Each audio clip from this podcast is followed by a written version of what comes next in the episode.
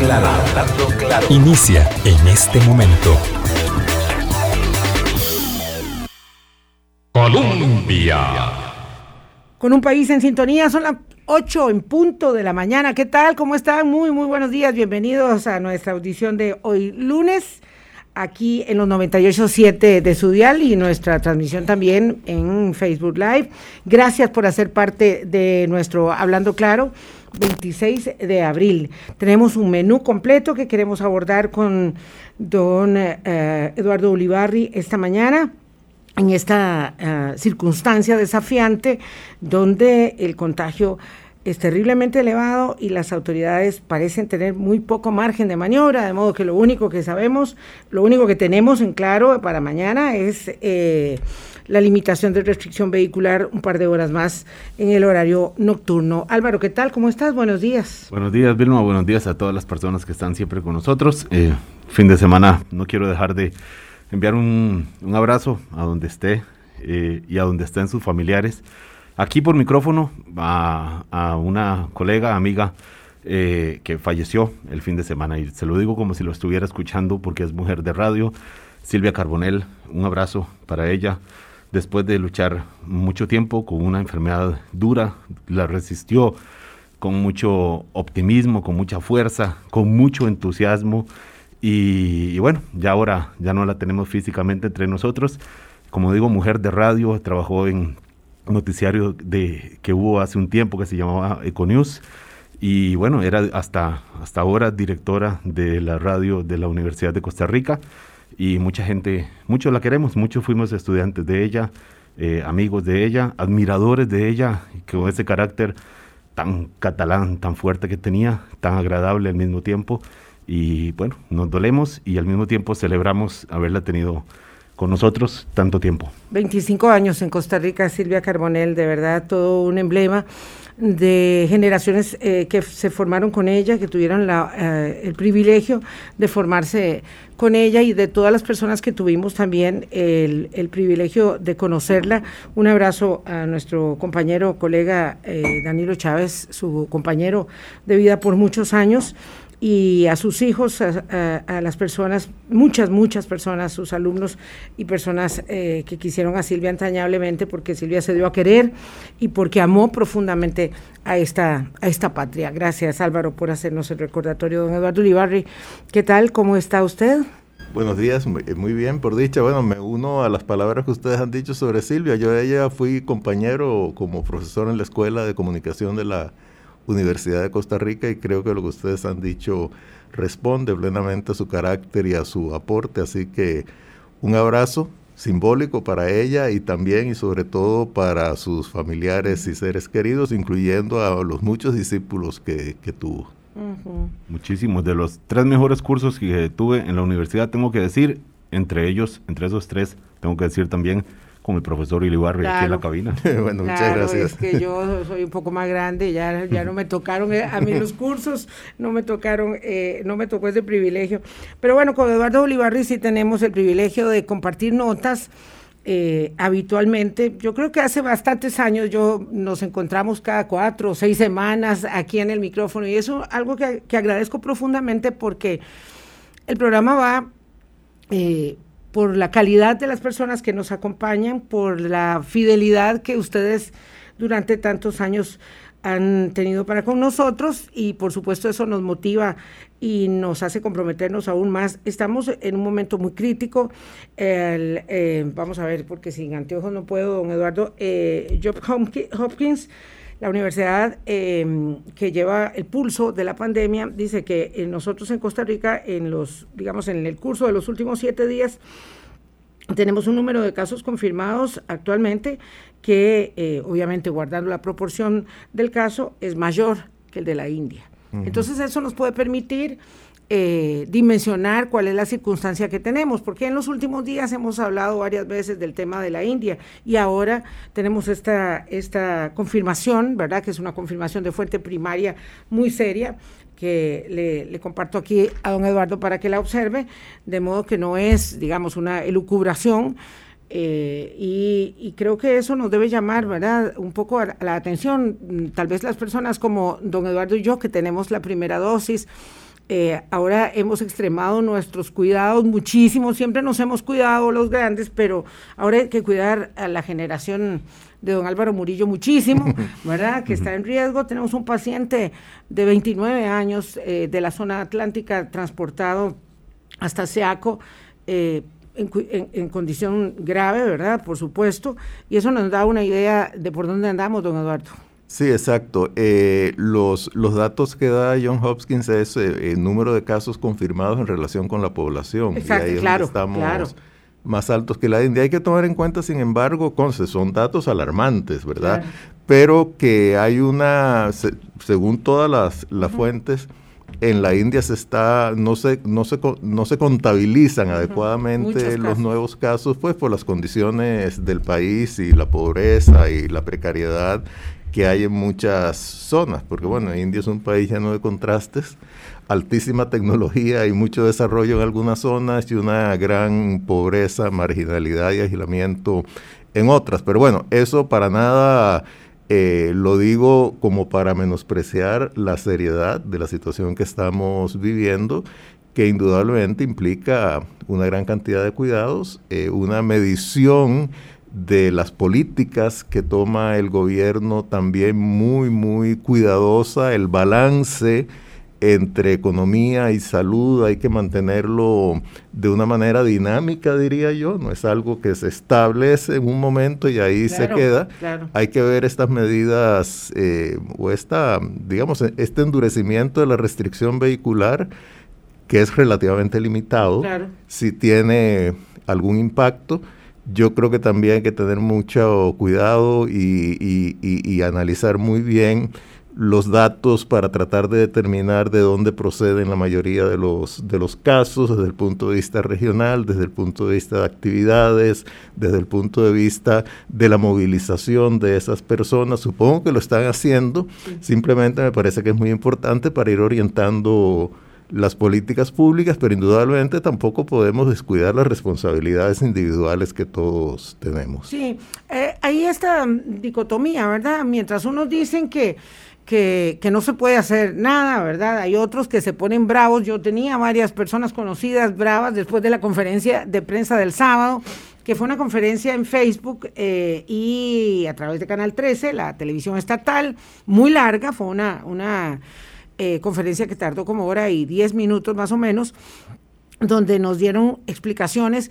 Eh, eh, obviamente el propósito de eso es que los medios tengan la posibilidad de interactuar con los jerarcas. Estaba el presidente de la República, varios ministros y el viceministro de Seguridad, para poder luego hacer informaciones que se disaminan a la población, ¿verdad? Hay muy pocas posibilidades de hacer espacios pagados, campañas grandes. Entonces, este, había gente que estaba muy molesta porque no había más medidas, pero el ministro de Salud decía, tenemos una limitación enorme, es claro y evidente, porque, entre otras cosas, no hay dinero para asistencia social, la gente mucha se la tiene que agenciar eh, y por lo tanto, digamos, nos, hay, hay como poco músculo político para hacer medidas más drásticas. Sí, poco músculo político y poco músculo sobre todo económico, ¿verdad? Porque el, músculo político se puede encontrar en estas circunstancias eh, en las cuales yo creo que la mayoría de los actores políticos,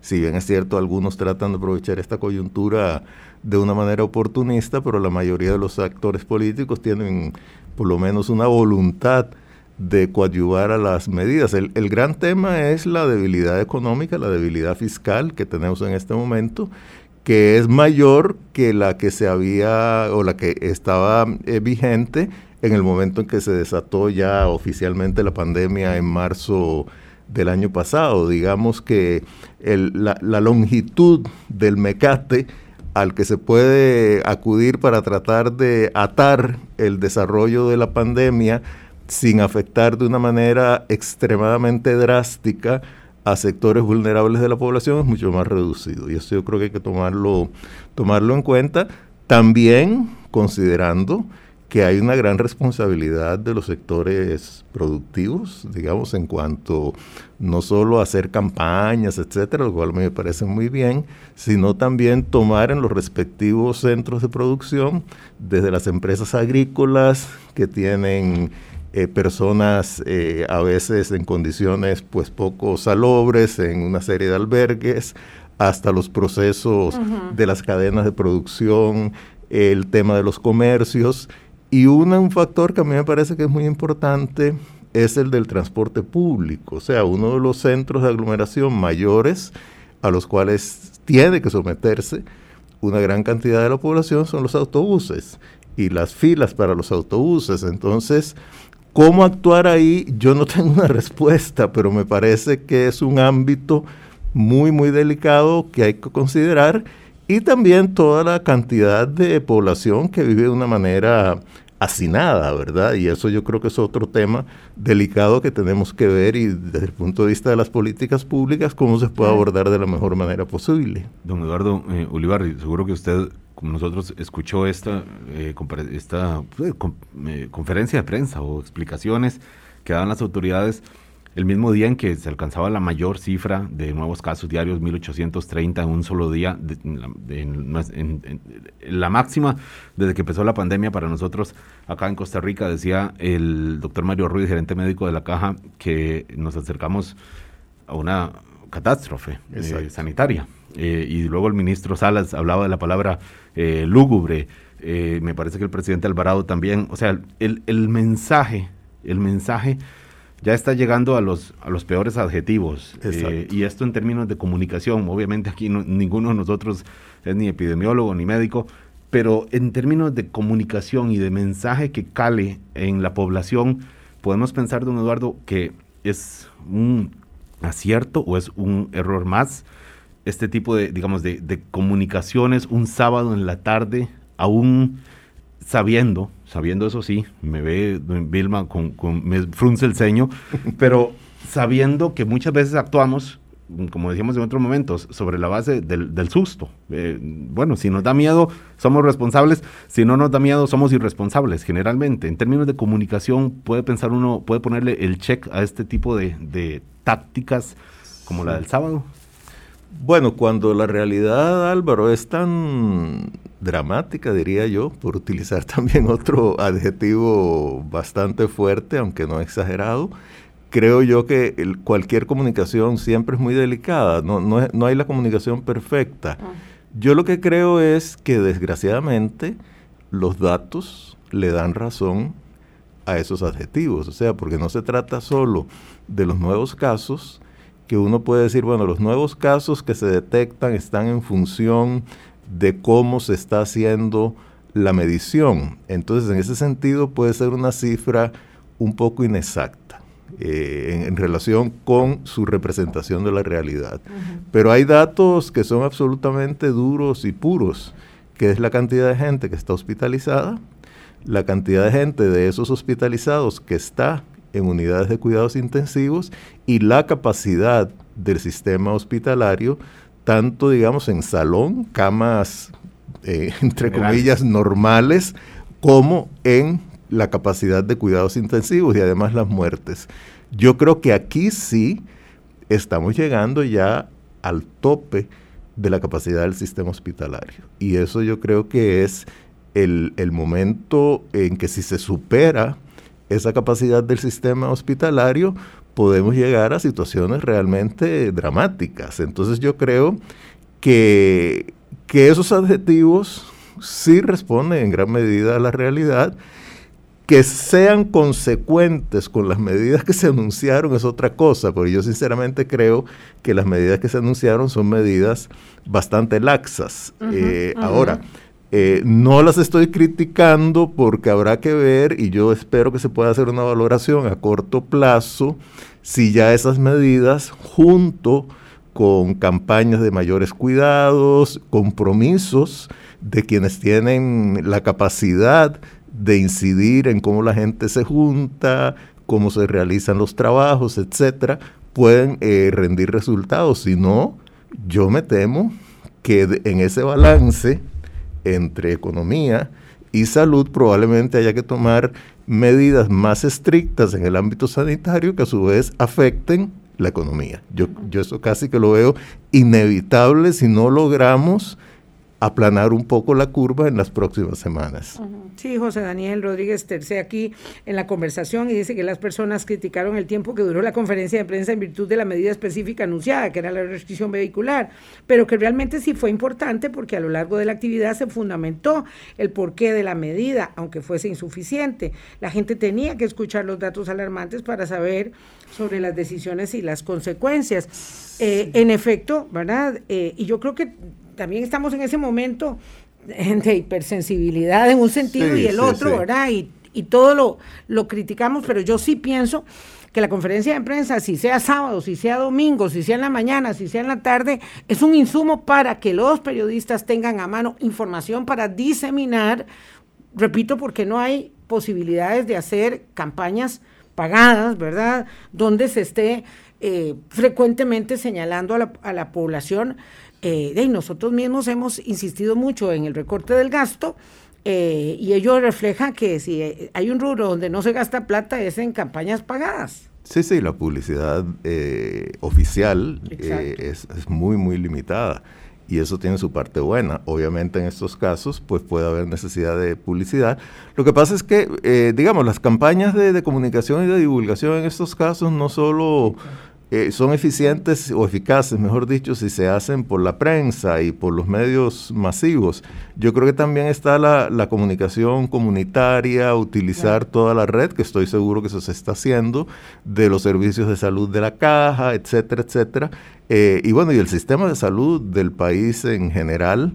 Eh, las municipalidades, que no sé en qué medida están sumadas plena y convincentemente a este esfuerzo, las empresas, etcétera, ¿verdad?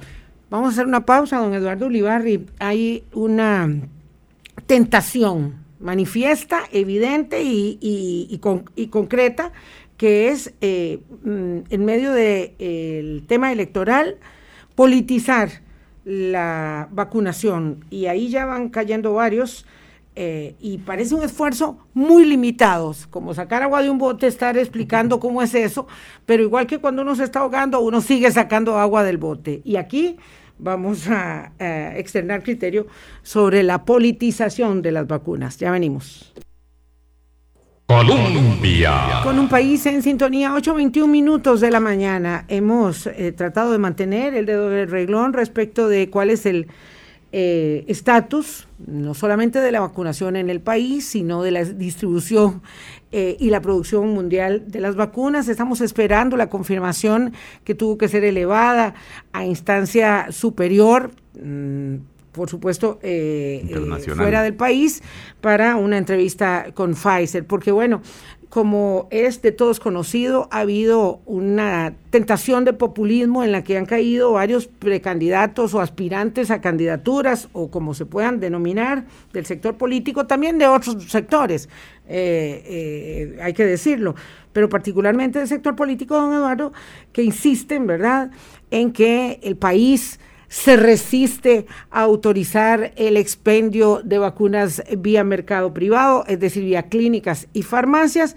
Y ahí hay todo tipo de lucubraciones a partir de eso, eh, sin entender cuál es la realidad que hoy priva en, la fabricación, distribución eh, y asignación de cuotas por países en el mundo para las vacunas de COVID-19.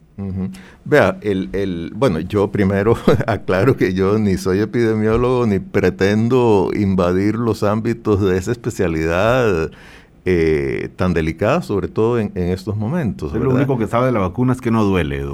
ah, no, a mí no me dolió absolutamente nada, ¿verdad? Sí, bueno, no nos dolió la primera. Sí, eso Veremos la segunda que dicen que da un poco más de reacción. Yo me acuerdo, y perdón la digresión, la primera vez que me puse una vacuna, por cierto, fue en Cuba, antes de salir, contra la viruela, eh, se me hizo un absceso tremendo en el brazo. En esa época la cosa era muy distinta, ¿verdad? Claro. Pero ahora ahora no. Dolía terriblemente y se le hacía a uno de ese absceso, ¿verdad? Con, una verdadera chorcha, sí. De varios colores, después matizaba de color y dolía terriblemente. Y ahora mínimo dolor de brazo. Sí. Y bueno, pero en fin, eso es una, eso es una discreción. Vea, primero uno tiene que entender que el mercado internacional de las vacunas es tal vez en este momento uno de los mercados más imperfectos que existe en el mundo. Está plagado de proteccionismo, no solo en relación con el producto en sí, sino con los insumos que hay que utilizar para fabricar ese producto, está plagado de acaparamiento por parte de algunos países, sobre todo países ricos que tienen una infraestructura suficiente como para fabricar esas vacunas o que tienen recursos suficientes para haberse adelantado a suscribir contratos de suministros antes de que ya las vacunas estuvieran disponibles. Entonces estamos ante un mercado absolutamente imperfecto, en el cual eh, la oferta está controlada, la oferta es sumamente limitada y la demanda es prácticamente ilimitada. O sea, hay una demanda tremenda, una necesidad eh, enorme, casi que épica, ¿verdad?, de, de esas vacunas y una oferta sumamente restringida y además canales de distribución internacional también muy, muy imperfectos. Entonces, bueno, esto hace que el gran desafío para la mayoría de los países sea tener acceso a esas vacunas. Costa Rica, bueno, tomó algunas medidas preventivas y logró suscribir esos contratos, sobre todo con Pfizer BioNTech, que es la principal suministradora hasta el momento de vacunas en el país, directamente con AstraZeneca y vía el mecanismo COVAX para, que es esta alianza internacional, para eh, recibir vacunas, la mayor parte de ellas de AstraZeneca. Eso no quiere decir que no se puedan suscribir otros contratos. Digamos, Costa Rica, mm, por razones que yo creo justificadas, pero que se pueden revisar, no ha, no ha establecido ningún acuerdo ni con China ni con Rusia. Eso es algo que ahí está abierto, es una posibilidad. Entonces yo creo que el suministro, si mal no recuerdo, ya hemos recibido que como un millón seiscientas mil menos, un millón y algo sí. Un millón y algo de vacunas. Hay un suministro que ahí va. Yo sí tengo la impresión de que la aplicación en el país avanza con lentitud. Y yo creo que ahí sí el gobierno haría bien en revisar si el mecanismo la infraestructura la red que ha establecido para la aplicación de las vacunas es suficiente o si hay que complementarla. Digamos, hasta el momento, el único mecanismo que se ha utilizado para aplicarlas ha sido el de los EVAIS y de la Caja Costarricense de Seguro Social. Si se pudieran añadir otras instancias para la aplicación de las vacunas de una manera adecuadamente controlada, yo creo que eso debería hacerse. Y ahora los mecanismos de manejo de datos, la computación, las redes, la conectividad, etcétera, pues permiten descentralizar mucho ese tipo de, procedimientos. ¿No le satisface a usted, don Eduardo Olivarri, la, la explicación que dice eh, la Caja del Seguro Social que va todo lo rápido que puede y que el condicionante es justamente el suministro de esas vacunas, de estas que llegan eh, todos los martes. bueno, reitero, yo, yo, yo no tengo los datos, pero a mí me parece que va más lento de lo que podría ir, pero tampoco me atrevo a decirlo. Claro, en fin, claro. Es eh, que yo no quisiera que nos desviáramos de la atención. El miércoles vamos a hablar con la comisión, eh, perdón, con, con servicios de salud de la caja, que son los encargados de la logística de la inoculación eh, territorial para saber precisamente estos, pero, para conocer estos eh, extremos. Pero digamos, yo sí creo que, que, hay aspectos que uno tiene que rescatar. Primero que se establecieron parámetros para eh, definir los grupos y esos parámetros se han respetado.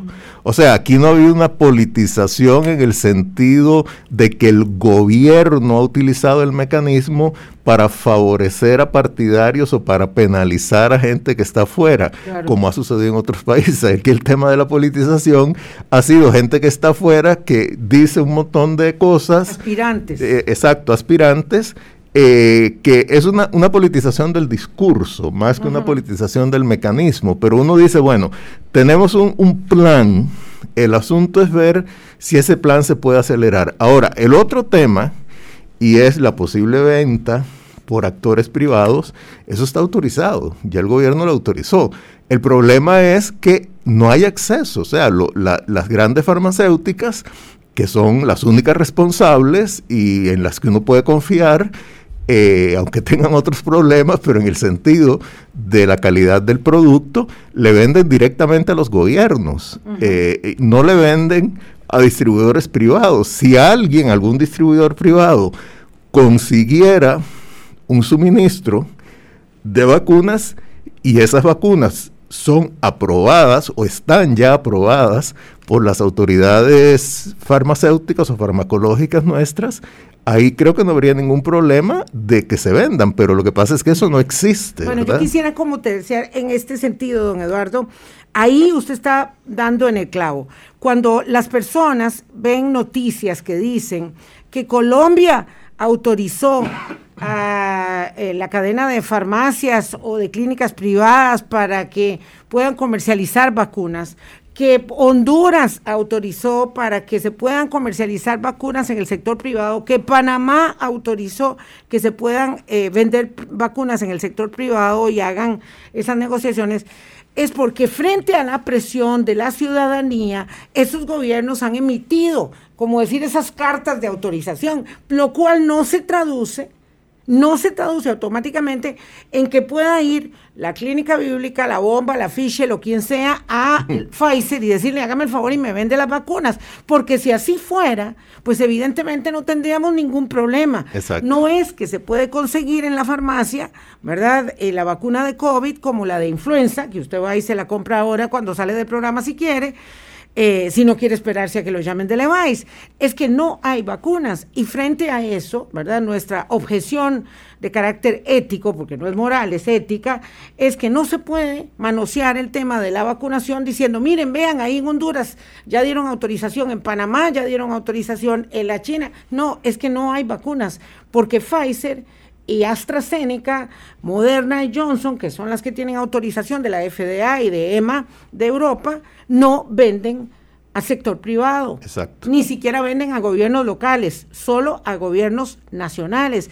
Entonces, esto es tan contundente, ¿verdad? Por eso queremos la entrevista con Pfizer, para que nos lo puedan reafirmar, aunque ya lo han hecho por diversos comunicados, que hace que las personas eh, eh, sean susceptibles de información errónea. Y no se vale hacer campaña con eso. Bueno, y, hay que entender que una cosa es que se autorice a hacer algo y otra es que se pueda hacer ese algo, ¿verdad? Reitero, por lo menos por lo que yo he leído, aquí también está autorizado. El gobierno hace poco tomó esa decisión. Podría darse el caso de que en algún país donde tal vez el sistema de salud no es suficientemente robusto y no está suficientemente extendido, el gobierno autorice a algunos actores privados para que sirvan como distribuidores de la vacuna que el gobierno ha importado de acuerdo con las estrategias de ese gobierno. Un servicio público. Exacto, como un servicio público, una especie, digamos, de subcontratación o de tercerización, digamos, de hecho...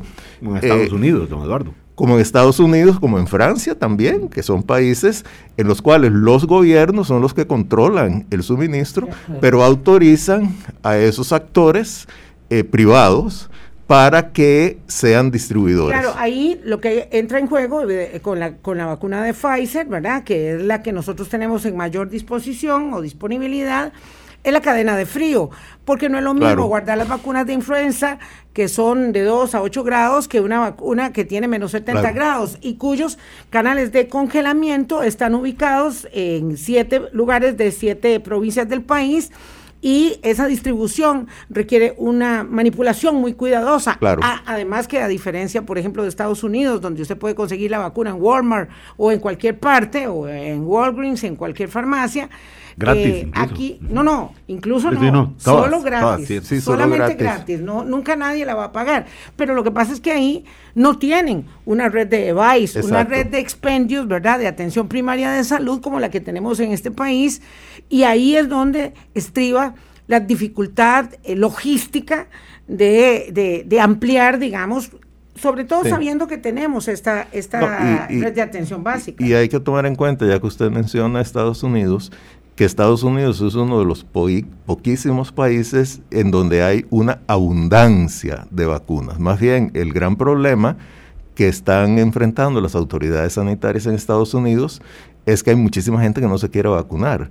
Incluso leía, por ejemplo, que hay como un 6%, un 7% que se puso la primera dosis y que no se ha puesto la segunda. En aquellos casos en que hay dos dosis, digamos, la de Johnson Johnson es una sola dosis. Eh, las demás un son de dos. efectividad mucho menor, efectivamente. Exacto, exacto.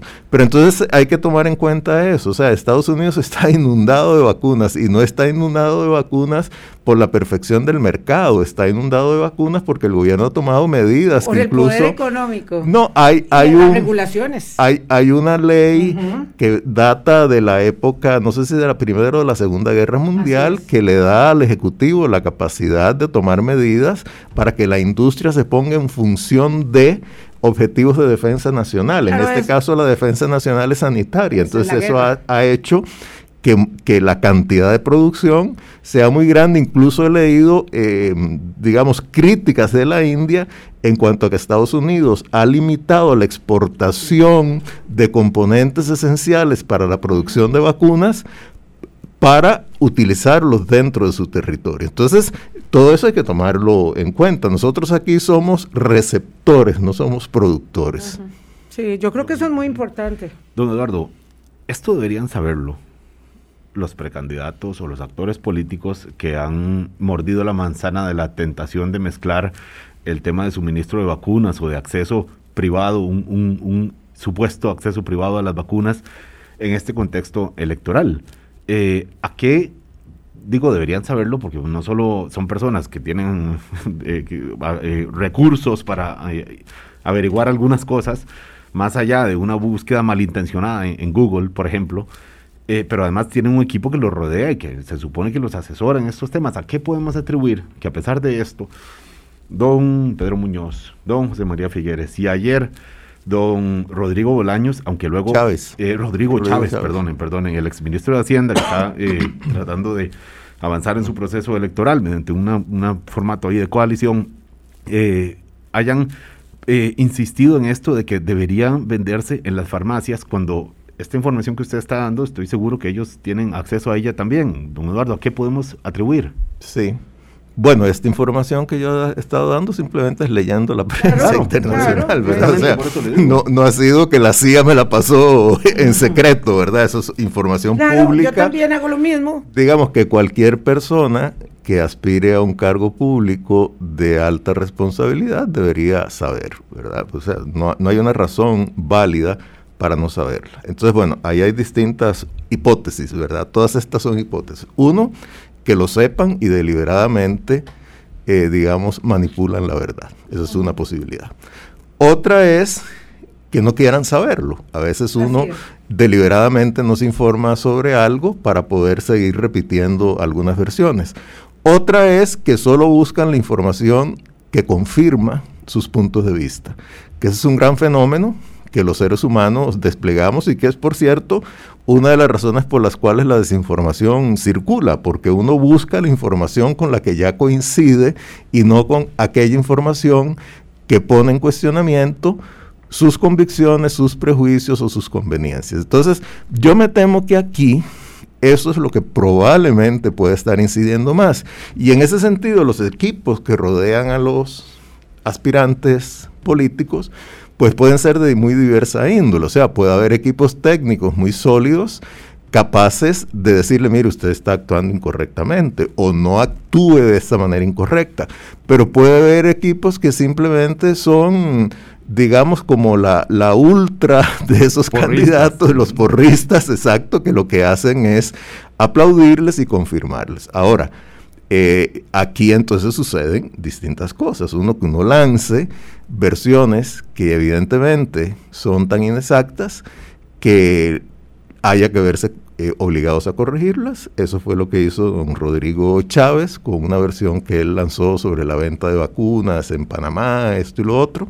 Eh, y luego, bueno, Después de o- que le, le llovió en, en las redes sociales, Sí, mucha sí. gente se pero, yo, ver. pero yo voy a rescatar una Claro. cosa del señor Chávez. Por lo menos tuvo, ¿verdad?, la delicadeza de claro. disculparse.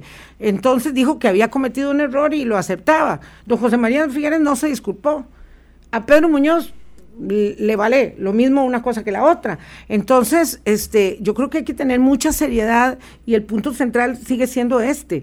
O sea, uno no puede eh, yo, por lo menos desde mi encuadre ético, don Eduardo, no acepto que haya una politización de un tema que, que entraña tanta sensibilidad. Es decir, hay tantos temas para la campaña electoral, para golpear al gobierno, para, para hacer lo que usted quiera como candidato, que utilizar ¿verdad? Eh, malintencionadamente el tema de la vacunación, como decir, ¿por qué no hacemos turismo médico como lo está haciendo Emiratos Árabes, Irlanda, eh, eh, no me acuerdo cuál otro, ah, Islas Maldivas, cuando uno busca la información y sabe que en esos países no hay turismo médico, sino el diseño de planes para que eventualmente las personas de Europa puedan ir a vacunarse a esos lugares cuando haya. Es decir, en un lugar como Emiratos Árabes, donde por supuesto están lejísimos de conocer lo que es la democracia, la gente se rebeló cuando empezó a escuchar que iba a haber un turismo médico y el gobierno salió en carrera a desmentir eso y decir, no, no, eso no, eso es cuando ya tengamos las vacunas que van a venir los europeos a pagar 50 mil euros aquí a un plan vacacional de vacunas. Entonces no se vale decir que hay turismo médico cuando eso no existe, sino son planes que se anuncian en páginas muy bonitas, ¿verdad? De agencias de viajes, pero que no son realidad. Entonces no se puede hacer ese negocio. Bueno, y además Emiratos Árabes Unidos no es necesariamente el ejemplo que uno debe tomar. No, no, conste, ellos sí tuvieron el principio, o sea, la gente de altísimos recursos iba a Emiratos Árabes Unidos a, vacunarse. Pero, Pero nunca fue oficial y nunca lo reconocieron. Esas son las eh, cosas que eh, suceden. Es uno de los regímenes políticos más despóticos y menos transparentes. Lo que pasa es que tienen mucha plata y la saben utilizar estratégicamente, ¿verdad? O sea, eso, es una cosa. Ahora, yo lo que entendí de lo que dijo José María Figueres eh, era otra cosa. Él dijo, bueno, tenemos vacunas, tenemos vacunas eh, autoricemos a que la gente venga, se las vendemos y con esa platita, digamos 100 dólares por vacunas, compramos 20 a 5 dólares. Pero lo que se le olvidó a don José María es que con esa platita uno no puede salir a decirle al suministrador, mire, tráigame 20 más para seguirlas vendiendo. Entonces me parece que en esa capacidad ilimitada para los simplismos que tiene don José María Figueres, aquí se le fue otro, una de esas ideas que pueden eh, parecer geniales, como echarle una losa de concreto a la línea del tren, ¿verdad? Eh, pero que no tienen ninguna base, o sea, e, es absurdo absolutamente y yo creo que ahí no es solo mala información, sino un razonamiento absolutamente retorcido y el razonamiento en sí es ignorante. Sí, me parece a mí cinismo.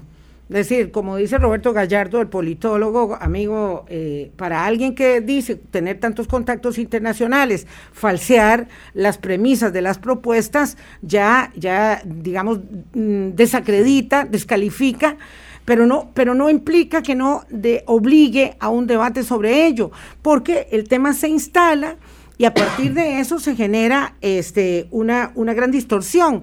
Eh, el primer artículo que hizo don José María era precisamente hagamos un gran negocio con esto, eh, ¿verdad? De comprar vacunas que no sé a dónde las va a comprar a él. lo compro en 5 y lo vendo en 100. Eh, sí, ¿verdad? O sea, hagamos negocio. Y el segundo artículo, ¿verdad? Ya le voy a transmitir esa información, es la que habla del tema del turismo médico, como diciendo, bueno, yo solo estoy proponiendo que hagamos lo que hacen otros, porque esto es maravilloso para que venga la gente a quedarse aquí 21 días, coma y se hospede y se vuelva a vacunar pero bueno, ese tema no se puede manosear porque hay que tener cuidado para comer pescado. Lo que pasa es que no vamos a poder cuestionar a don José María sobre este y otros temas porque evidentemente pues a nosotros nos veta la capacidad de la entrevista y eso yo quiero decirlo desde ahora. Yo voy a hacer la gestión, Álvaro va a hacer la gestión. La cosa es que va a ser un poco difícil porque don José María está este, abstraído de la, de la interrelación con los medios de comunicación, no como otros precandidatos, y eso va a ser muy difícil para poder conversar con él directamente y plantearle nuestras preocupaciones. Yo, una pregunta, don Eduardo Ibarri. ¿El contexto permite a los precandidatos capitalizar con este tipo de acciones? O sea, ¿obtienen algún rédito que, que, que permita, le permita a uno comprender por qué, lo, por qué lo hacen? O sea, le dan más votos, básicamente. Vea, yo sinceramente creo que no. O sea, tampoco, en fin, tampoco me atrevo a afirmarlo con, una, con, una, base empírica porque habría que hacer encuestas, etcétera. Pero yo supongo que en el mejor de los casos eh, hará que quienes ya coinciden con ellos y quienes consideran que son la opción más adecuada, etcétera, digan, caramba, qué idea más genial, eso me reafirma en mis, en mis convicciones. De que, este es, de que, este es, un gran Exacto, digamos, ahí estoy hablando de lo que puede ser una base relativamente dura, pero de ahí en adelante yo veo difícil porque la gente es muy susceptible y, con toda la razón y, y, ojalá, y bienvenida esa susceptibilidad al uso de estos temas como parte de aspiraciones, de un discurso en pro de aspiraciones políticas que pueden ser legítimas o no, pero que el discurso en sí deslegitima por lo menos ese mensaje que se quiere dar y ese punto de apoyo que se quiere utilizar. 8.44, hacemos una pausa en los minutos que nos queden. Primero de mayo, en una circunstancia de inhabilitación de parcial a, sustantiva de la Asamblea Legislativa. Volvemos.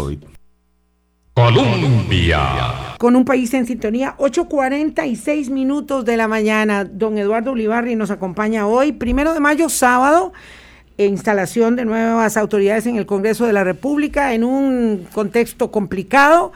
Eh, más complicado aún es el hecho de estar paralizando las sesiones en el Congreso. Algún planteamiento nos había hecho nuestro amigo epidemiólogo Juan José Romero respecto del costo de efectividad eh, y la necesidad de haber vacunado a los diputados hace mucho tiempo, pero claro, aquí hay temas políticos, ¿verdad? Así como el presidente de la República no se vacuna porque le da miedo eh, eh, el aluvión, ¿verdad? Digamos, de críticas, no se vacunó con AstraZeneca, cosa que pudo haber hecho eh, ahora la semana pasada, a los diputados tampoco los vacunaron, ¿verdad? Porque viene el tema este de la crítica terrible, y ahora tenemos que estar paralizando el Congreso, lo que nos cuesta millones eh, no solamente en términos de economía, sino en términos de negociación y en términos de avance del acuerdo con el fondo. Pero bien, el punto es que no sé cómo, pero el primero de mayo hay cambio de autoridades y doña Silvia Hernández tiene muchos votos para ser confirmada. Yo creo que esto eh, anticipa ya un primero de mayo mucho más eh, sereno para ser confirmada como presidenta del Congreso. Sí, todo lo indica, o sea, ha estado sumando y a estas alturas, pues tengo entendido que ya supera los 38, que nunca los necesitaría, ¿verdad? Pues simple mayoría la que se requiere para la elección de esos cargos. Yo creo que aquí la gran incógnita es cómo, cómo se va a distribuir el resto de los cargos del directorio y cosa muy importante, ya un poco más a futuro, pero que estoy seguro de que ha formado parte de las negociaciones, cómo se distribuiría la integración y las presidencias de las comisiones, ¿verdad? Porque eso es eh, muy, muy importante.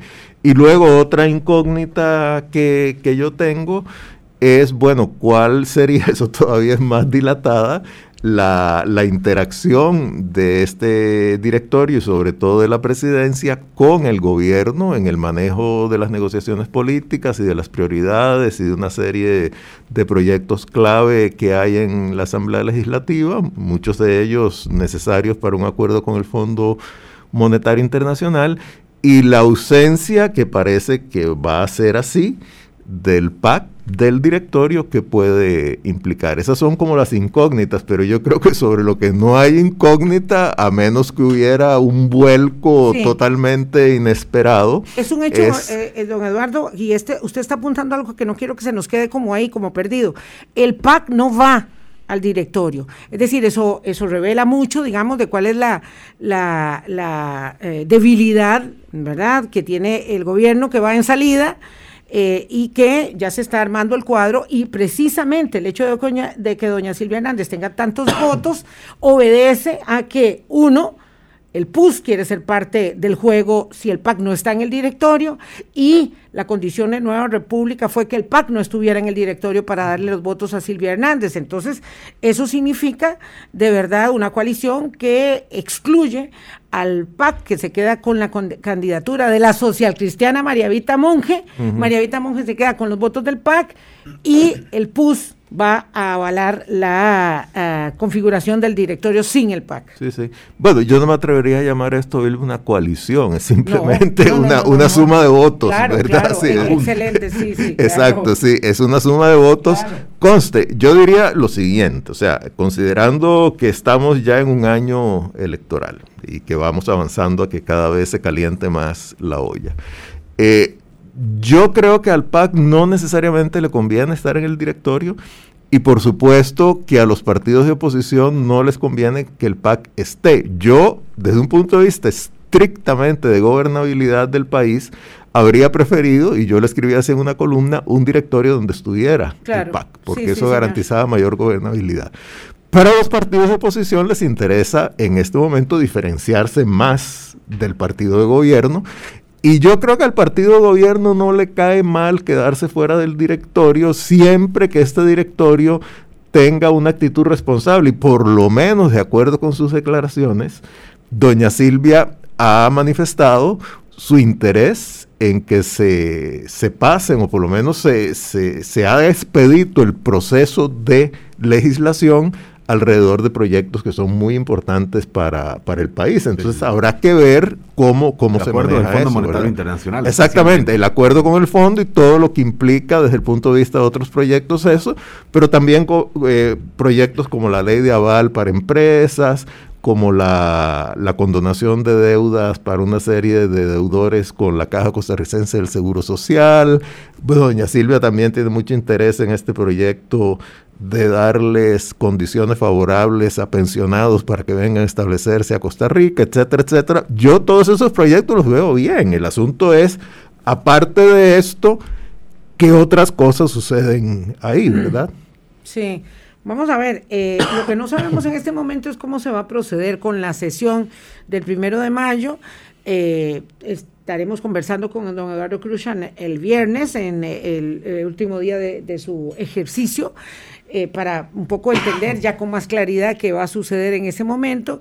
Hay que entender que las comisiones trabajan en este momento y no el plenario y que la dificultad de la virtualidad estriba en el sistema de votación, entiendo yo, para poder hacer sesiones, sesiones virtuales y eso, por supuesto, alcanza el primero de mayo. Lo cierto es que el directorio estará compartido por el momento, ¿verdad?, en las negociaciones actuales eh, con la presidencia de liberación los dos cargos, mm, eh, vicepresidencia y primera secretaría, serían para eh, Restauración Nacional y la segunda secretaría para el Partido Unidad Social Cristiana, si cuadra la, negociación, con ellos, de modo que eh, esa es, digamos, la negociación que hay, que hay en camino por el momento de, esto puede cambiar, pero lo que a mí sí me llama mucho la atención es que estamos en un tiempo muy distinto en la democracia multipartidista que tenemos, donde hace unos años, don Eduardo, usted lo recordará muy bien porque eh, nosotros eh, tenemos bastante más experiencia, pero Álvaro sin duda lo recuerda, hace, unos años, era impensable, es decir, el partido de gobierno se amarraba a la mesa del directorio porque era impensable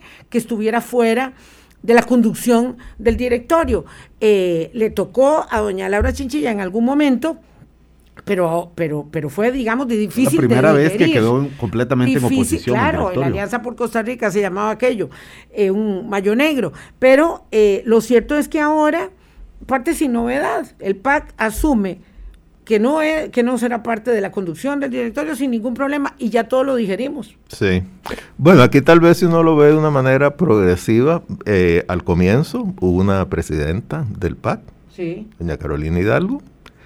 Después siguió, o sea, ahí fue un tipo de coalición como, bueno, coalición, estoy usando la palabra, de, digamos, de acuerdo, de acuerdo muy amplio eh, y bienvenido desde mi punto de vista. Después fue don Carlos Ricardo de Navides, Liberación, todavía el PAC dentro.